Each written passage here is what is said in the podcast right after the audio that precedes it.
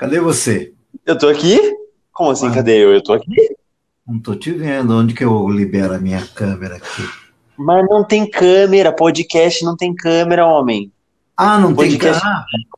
Ah, é a magia da nossa comunicação. A forma mais básica de comunicação oral.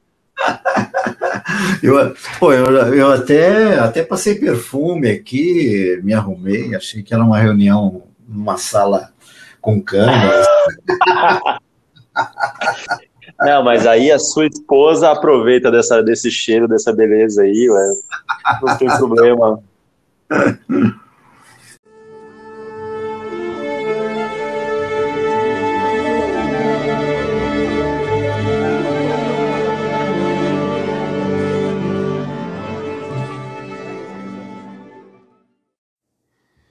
Olá, seja bem-vindo ao meu podcast. Aqui é o Natan e esse é o Respira.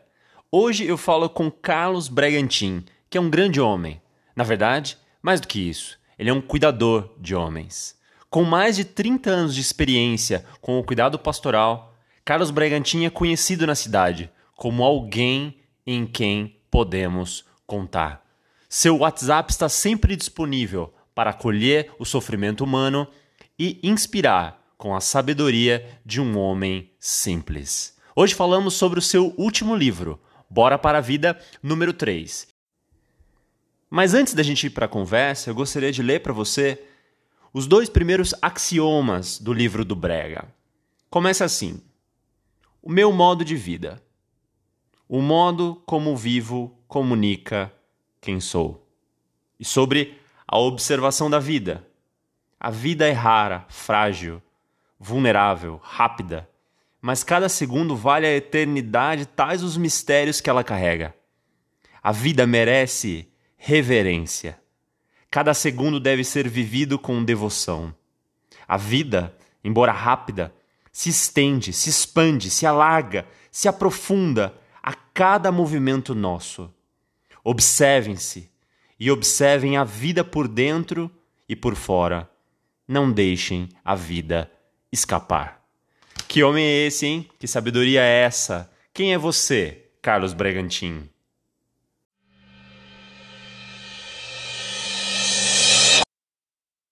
Eu sou um ser humano tentando ser um humano melhor. Me aproximando dos meus 65 anos, é, na jornada é, ativa, né, eu diria assim, desde os meus 13, 14 anos de idade, né, quando eu já estava ingressando no mercado de trabalho.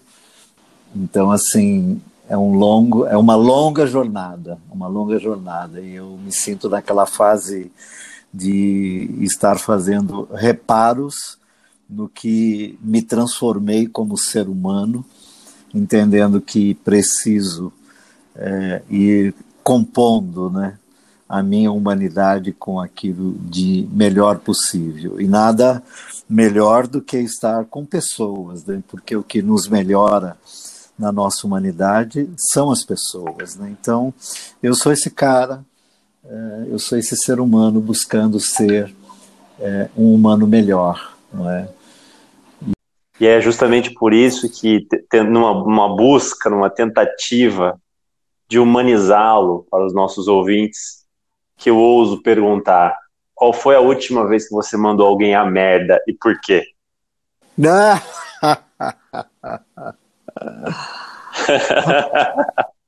Rapaz, olha, é, é muito difícil isso acontecer. Uh. Tanto que eu, eu não me lembro. Eu, na verdade, acho que eu nunca chego a esse extremo. Né? Não, mas nem aquela buzinada no semáforo, dedo do meio nenhuma resposta assim meio, meio torta não. no Facebook, né? Tipo... Não, não, não, não, dedo do meio jamais. Pô, tô tentando aqui criar uma ponte, meu, porque senão você fica num, num, num, é. num, santuário e as pessoas vão achar, poxa, eu nunca conseguirei ser como o Carlos Bregantin. Pô, mas isso pegar um podre teu aqui. Mas isso é um exercício de 50 anos, eu tenho que ser bom em alguma coisa, pelo menos. Mas olha, você sabe que eu tenho, um, eu tenho um outro jeito de mandar alguém a merda que eu acho mais complicado e, e, e, eu mesmo não, não eu mesmo não aprovo quando eu faço isso, não é? Que é fazer com que a pessoa desapareça para mim. Nossa! É, Isso é, envolve tipo... uma, uma van preta, um é, pouco eu... de, de, de... veneno, é, talvez, eu... e uma cova. Eu, eu esvazio né, a pessoa né, de mim, né, eu desconstruo, não é? E normalmente isso aconteceu poucas, pouquíssimas vezes, eu acho que não, não, não enche os dedos de uma mão, né? Uhum. É, mas eu, eu normalmente faço isso com, com os cínicos, né? Ou com uhum. os dissimulados, ou, ou quando eu me sinto exageradamente usado. E uhum. eu, isso me faz muito mal, eu não gosto.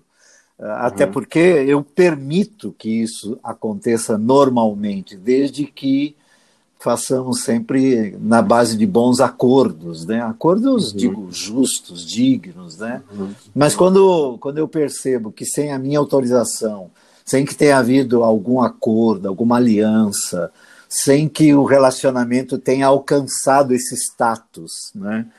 E, e, e, usa, e a pessoa me usa, eu, uhum. se isso se repete, eu tendo a uhum. desconstruir, né? Essa relação e essa pessoa de modo a esvaziá-lo, né? Uhum. E, e, ele desaparece, ou ela né? desaparece. Infelizmente eu já ah, O nome disso é dar um bloco, dar um bloco, é. dá logo um bloco. Cultura do cancelamento não é o bastante, você tem que dar um bloco, um assassinato digital para esse ser humano. E se passar pela rua, se for encontrar na rua, a gente cruza a calçada, vai pro outro lado. Mas é muito raro. Eu, eu não, não eu posso. Sei, com certeza. Assim, é muito raro, mas já me aconteceu algumas vezes. Não gosto quando acontece, mas eu não, não, não, não me. Como dizer assim, obviamente que não me livrei disso e nunca vou me livrar.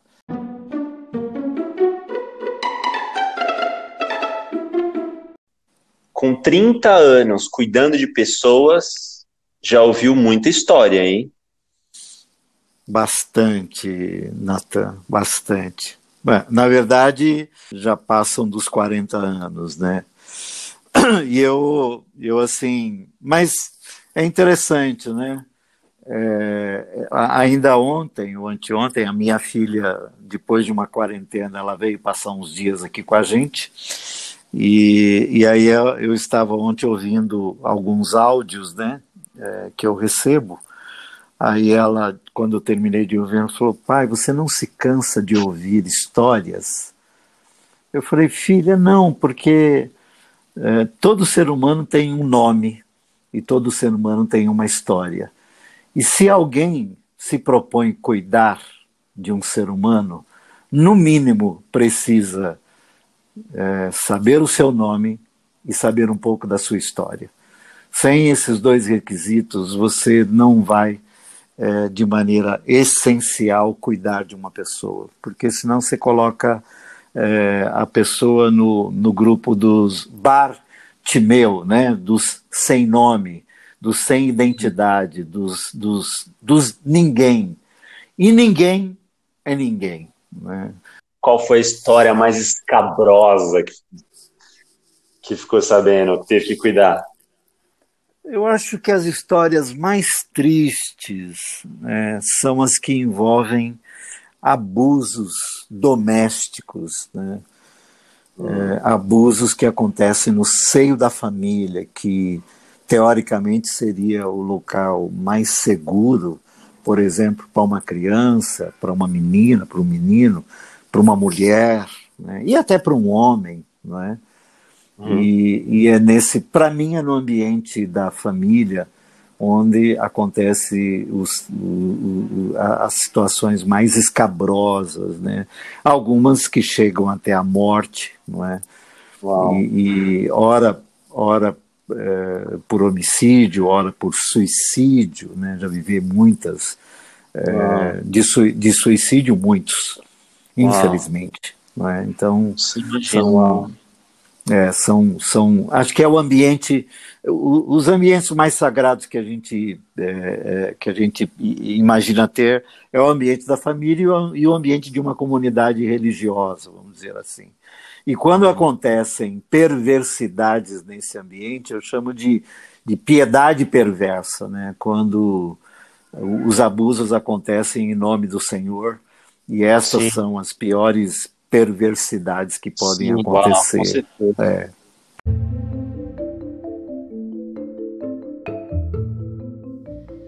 O que é a espiritualidade da pós-modernidade? Quando podemos escolher em que acreditar, quando acreditar, como acreditar e às vezes até mesmo chegamos à conclusão de que não precisamos de ajuda. Qual é o papel do conselheiro espiritual em um mundo onde a fé faz parte do absurdo? E quando aparece com coaches quânticos e místicos de Instagram, qual é o papel da religião sólida em 2020? Há 40 anos atrás, assim, 40, vamos colocar 40 anos atrás, Uhum. Você ia num restaurante e ele tinha o prato do dia. Uhum. né? Dizer, hoje você, vai no, hoje você vai no restaurante, o cara tem o prato do dia, mas tem 50 pratos na tua frente para você escolher, de modo que você, você pode pegar um pouquinho do virado da segunda-feira, com a dobradinha da terça, com a feijoada da quarta, com, a, com o macarrão da quinta e com o peixe da sexta. Entendeu? E o cara vem para a mesa com tudo aquilo no prato.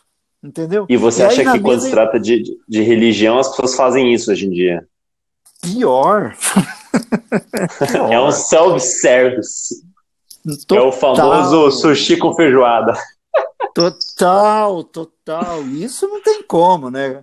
Como um prato desse pode causar danos gravíssimos ao organismo humano, esses pratos oferecidos no mercado religioso é, eles também podem causar muitos males à alma humana, ao espírito humano. Né? Então, os mentores espirituais que, que estejam aí para lidar de maneira séria né, com o indivíduo uhum. precisam uhum. ser muito cuidadosos para oferecer algo, algo desse buffet né, desse uhum. fast food, né, desse self-service que é a, as religiosidades mercadológicas. Né? Então...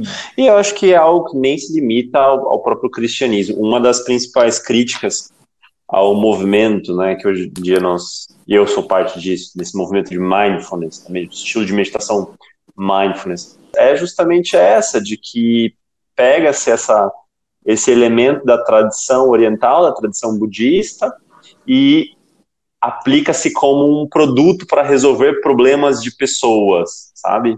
E a, a própria filosofia, a prática, e também a própria religião, né? Porque existe um aspecto místico no, no, no budismo, por mais que dizem que não exista, existe, é, acaba uhum. sendo ignorado. E eu vejo, eu pessoalmente, na minha experiência e na minha ambição quando se trata de, de meditação e de mindfulness é justamente não não jogar fora, mas ao mesmo tempo eu não eu não tenho a vivência do budismo, eu não sou budista, não tenho a competência para falar sobre essa tradição, mas eu tenho experiência e vivência no cristianismo.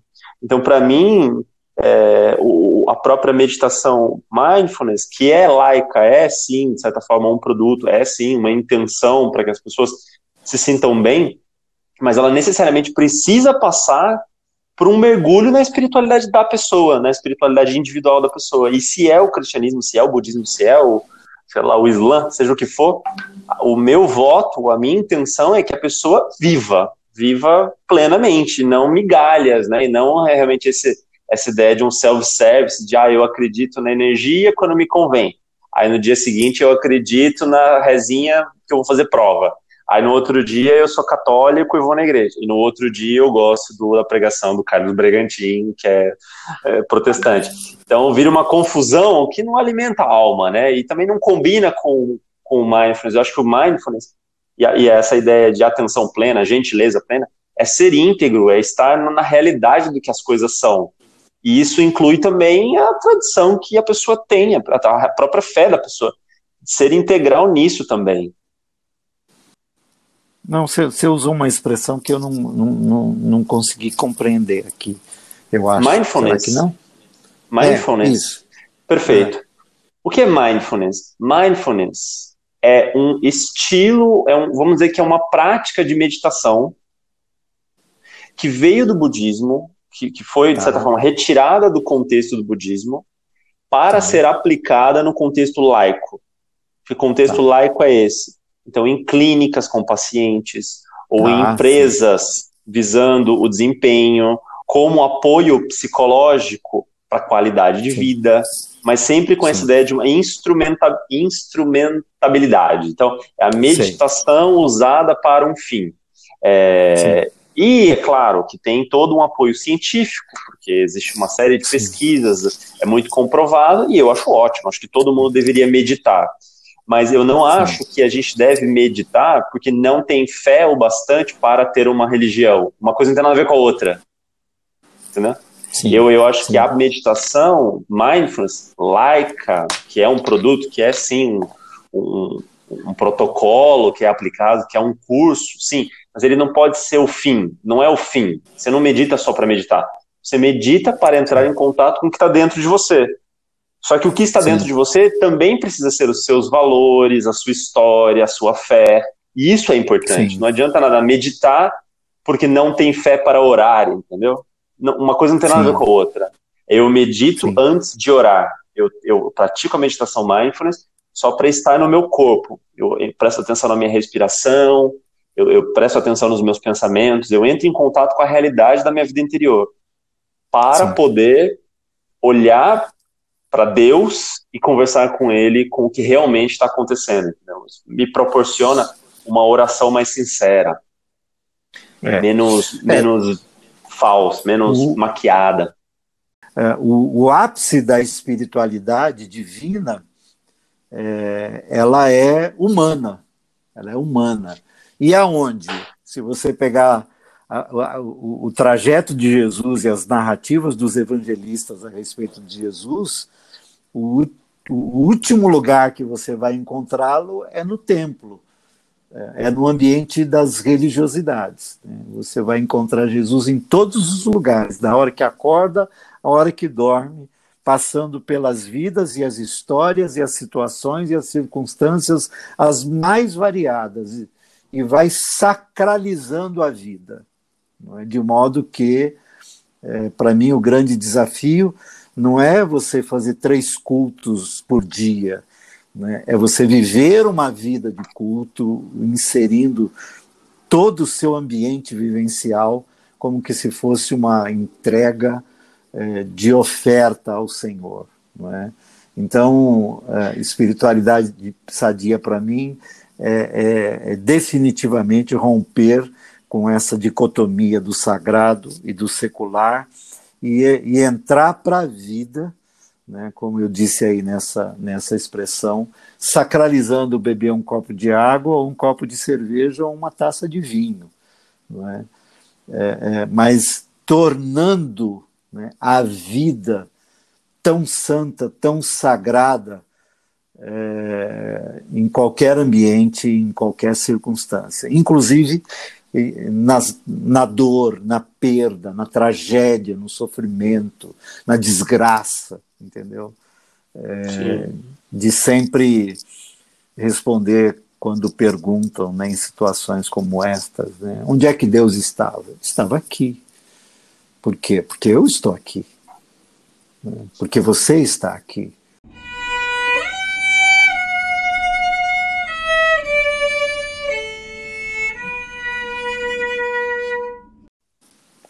pergunta que você gostaria que fizessem para você, mas pouca gente te pergunta?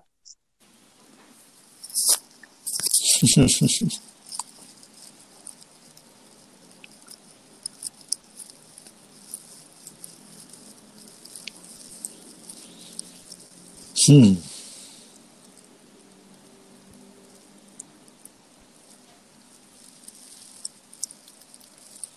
Uau! Sou bom nisso, né? É bom, né? É né? Ainda bem, viu? Ainda bem que você vai, vai editar, senão ia ficar um silêncio. Não, fica em ah, paz. O, o, eu, eu diria assim, não que não me fazem, não que não me fazem. Né? Hoje, depois de tantos anos, e porque sou como sou, eu, eu me entrego numa prosa, eu me entrego num diálogo, né? eu, não, eu não me apresento é, como um hermeticamente fechado, eu, eu não me blindo, né? eu, não, eu não sou uma pessoa blindada para o outro. Não é? Mas, mesmo sendo como sou, por ser quem sou, né, é, são poucos aqueles que querem saber como é que eu estou, para valer, entendeu? Uhum. Uhum. E, e são poucos, e alguns, quando respondo, ficam de certo modo decepcionados, porque eu não tenho medo de, de deixar a minha humanidade vazar, não é? E quando as pessoas nos olham de maneira mística e nos espiritualizam né, e criam um, um véu, né, quando esse véu sai, as pessoas não gostam muito.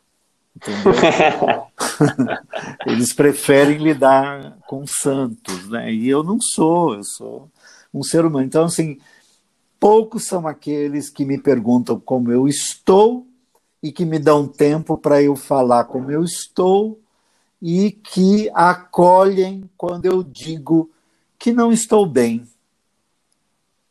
Né? Então, é, talvez essa seja uma pergunta que eu quero que quando me façam, façam para valer e, e, e, a resposta não escandalize ninguém. Brega. Brega. É. Como você está? Eu estou hoje com saudades variadas. Eu estou com saudades variadas. Eu estou com saudade de, de pessoas. Eu estou com saudade de lugares. Eu estou hum. com saudades de momentos. Eu estou com saudades variadas variadas. Uhum. Uh, eu estou com saudade da minha mãe, que eu não vejo há quase cinco meses. Estou com saudade do meu irmão, que eu não vejo há quase cinco meses. Estou com saudade dos meus, dos meus amigos. Estou com saudade das padarias, das, uhum. dos botecos, das praças, das ruas onde eu caminho. Eu estou com variadas saudades. Estou com saudades de olhares. Há pessoas cujos olhares são encantadores. Né? Estou com saudade do cheiro de pessoas, de algumas em especiais. Estou com saudade de presenças na minha vida, sabe assim? Uhum, uhum. É, eu estou muito bem servido aqui. aqui saudade dói, né? Ah, não, e é irrecuperável, né? Eu estou com saudade do que está acontecendo, né? E que eu não vou ter como recuperar. É, uhum. Não tenho tentado responder o que virá, né? Uhum. Eu estou tentando viver essa etapa o mais intensamente possível. Né? Uhum. Não, eu não posso abrir mão dessa etapa da minha vida por causa da pandemia. Então eu não fico nessa, ah, como é que vai ser, como é que vai ser, eu não faço a menor ideia. Uhum. Estou vivendo, eu estou vivendo esse tempo, essa conversa aqui com você, é o que eu tenho hoje. Então, Isso é mindfulness, você... cara. Você é um pastor mindful. Isso é mindfulness, viver no presente. Depois você me manda essa, escrita, essa palavra escrita que eu não estou conseguindo. Cara, eu vou te colocar no meu curso, vou dar o curso para você. tá bom. Minha, o, minha, minha última pergunta vem. É. Minha última pergunta vem no capítulo 93 do é. seu livro.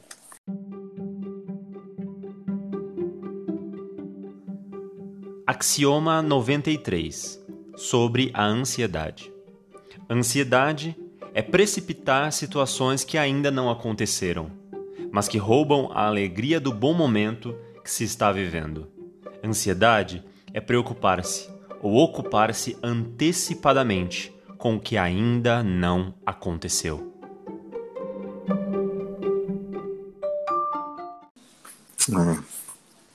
Como é lidar com a ansiedade? É, é hoje é, não, não, são poucos e, e até eu mesmo é, lido assim malemar com ela. É.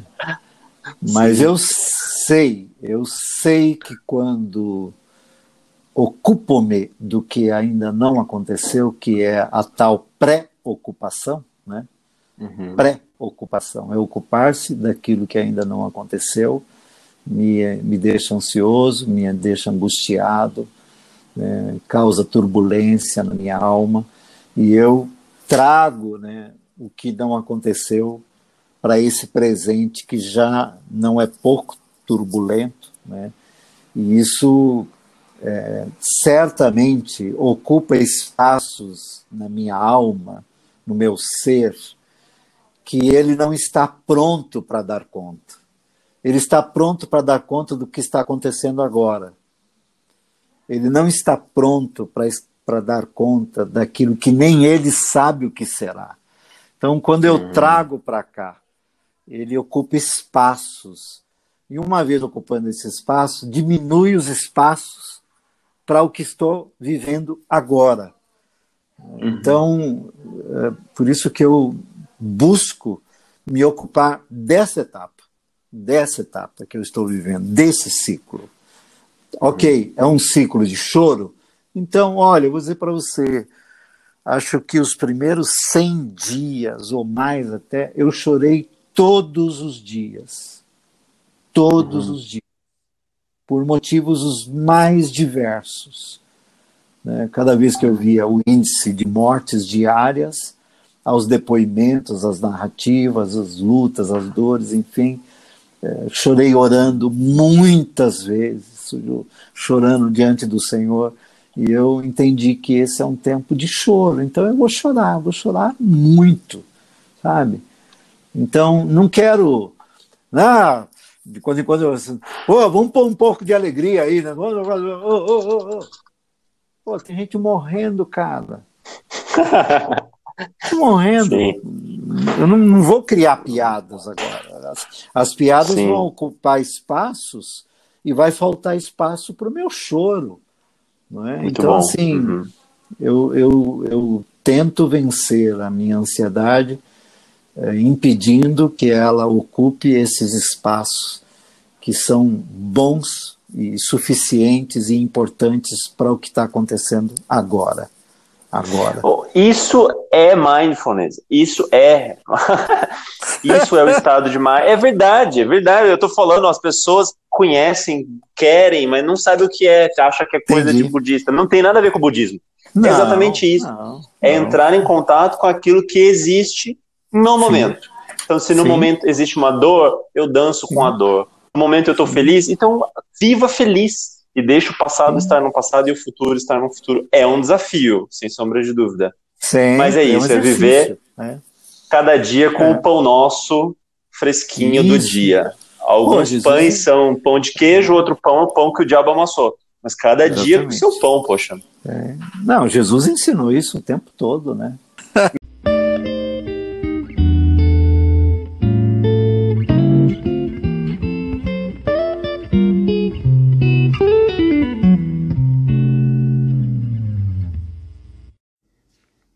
Ah, então é isso. Espero que você tenha gostado do nosso papo. O Brega é gente boa demais, né? Se você quiser saber mais sobre ele, joga no Google Carlos Bregantin com M no final. Você pode comprar os livros dele, tem o Bora para a Vida 1, 2, 3 e daqui a pouco ele lança o 4. Para saber mais sobre o meu trabalho, visite www.laico.com.br. Novos cursos vão acontecer em agosto e setembro. Então fique ligado. Se você quer aprender a meditar, a trazer essa disciplina de cuidado para sua vida interior, poxa, invista nisso. Agora é o momento. Você também pode me encontrar no Instagram ou Twitter como laico.respira. Muito obrigado pela sua atenção. Se você gostou, por favor, envie para os seus amigos, compartilhe, manda para a vovó, para o vovô, para a titia, manda para o crush. Não perca a oportunidade de compartilhar esse conteúdo que eu faço com muito carinho. Um abraço e até a próxima. Obrigado. Pô, Obrigado. eu que agradeço, Natan. Que agradável é, o papo, muito bom. Embora eu acho que eu falei muito, não precisava ter falado. Mas essa é a intenção. podcast tem que falar muito. Que graça tem se falar dois minutos e não tem mais, não tem conteúdo para fazer o programa. Obrigado, uh, foi fantástico Valeu. e gravaremos outros, hein? Gravaremos outros. Vamos, vamos, vamos, vamos, vamos sim.